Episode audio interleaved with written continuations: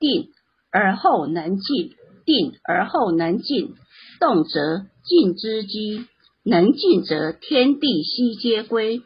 知道止于至善之理，已定了一定的方向，心有所归，则心远意麻，有所积蓄，不能正其持聘，有所归宿，一切诱惑均不动摇。此事定功，其效果见理明，不为邪说诱惑，如言子得一贯。以事物为其定向，曾子得一贯，以中术为其方向。其进修方法如下：一、不随环境而左右，不因考磨而退志；二、持斋如数，以清气血，避免昏浊，使生理健全，由生理增加心理的力量，心境。情绪就不会混杂，精神自然是欢喜愉悦的，有如湖中之水，不起涟漪时映出天上的明月。北海老人云：“此舟冒蜀，霁月光风，言夫子单瓢肉相时也。”周敦颐宽容之心，有如八月十五日。中秋月色大放光明，待人处事心平气和，有如白天风和日丽的好天气。严夫子的淡泊名利，一旦是一瓢饮，悔也不改其志。心静心平气和，少动怒，则气调和；事静则国泰民安。物产丰收。如果还在定功阶段的十方善之事，小心此时的心还在沉浮不定，容易受外界的影响。所以定功的身不动，不是身体不要动，而是要身体的六根勿使心意外放，一定则。内圣自修自心的一种定慧境界。昔日济公佛佛少书皈依灵隐士，第一件修行的功课，也就是第一关，即是禅坐。一坐要好几个小时。晚上睡觉不能睡床铺，要盘腿而坐，而且要在高高的地方坐禅。坐在长板凳上，身体没有任何的依靠，做到到了半夜，瞌睡虫在作怪时，就从高高的地方掉下来，摔得鼻青脸肿的，还要挨大师兄的鞭子。就这样，出家的第四天，济公老师就卷起包袱要还俗的。正当他想偷跑时，师傅已经在佛光宝殿等候多时，算准了他今晨就无法招架得住坐禅坐之苦。师傅问道济呀：“你去哪？”道济回答：“我要还俗，因为禅坐太辛苦了，而且大师兄既刻薄又没爱心。”每次瞌睡虫来报道，不小心从上面掉下来，已经头上一包，脸上一包。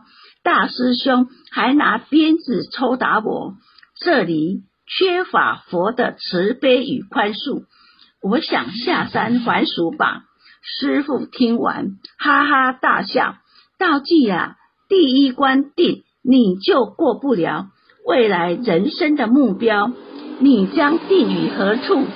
何况定又是修行的初步功夫，道的皮毛而已。他还在外身之修，并未登门入室，内修心境之功。所以要进入第二阶段，心不动，必须先有做功的基根基。如果连静下来做都没办法，那后面。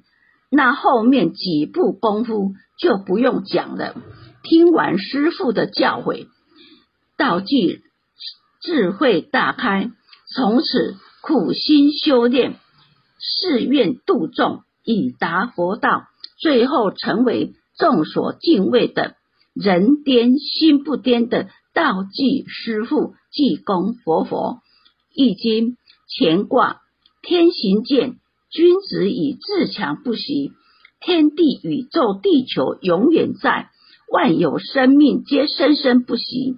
也永远在动中，并没有一分一秒的停止。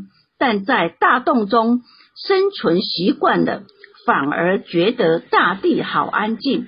有时我们在坐车或坐飞机，可以安静的休息、看书或睡了，并不觉得车或飞机在行驶移动。我们所学。也是一种定性的功夫。老子的《清净经》说：“内观其心，心无其心；外观其行，行无其行；远观其物，物无其物。三者既无，唯见于空。观空亦空，空无所空；所空即无，无无亦无，无无即无。湛然常寂，即无所及，欲起能生。”欲己不生，即是真静。尚书顺典上记载，大顺烈风雷雨伏靡，就是说视而不见，听而不闻。就算狂风暴雨、山崩地裂，也如不闻不见。这也是定境的一种功夫。所以人生有了定向，精神有所依归，意志自然坚定。不为外物所动，自然达到清净无为。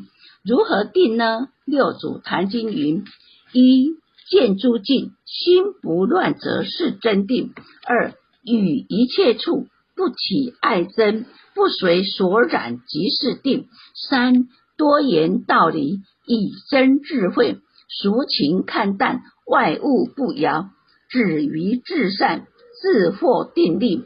四三思并行，积功累德，冤孽消尽，本性光明，即得真定。何谓静？静则心不起妄念，不妄想，不急躁，亲朋友人诽谤皆不听，风声魔考皆不惧，自然由静而安。静而后能安，一静，心不动，神不迁，念不起。欲不生，何谓静而后能安？由知止，知者入手也；准备，执则功夫也。就绪定位，定则效验第一步，由外开始。身不动，静则心不动，进入内层安则内外如一，万感不摇。身之六根外，心念头内。内外皆如如不动，不受任何影响，安则易经人熟，从容中道，不失而得，不免而中，内外如一，动静不二。此为孔子从心所欲，不逾矩。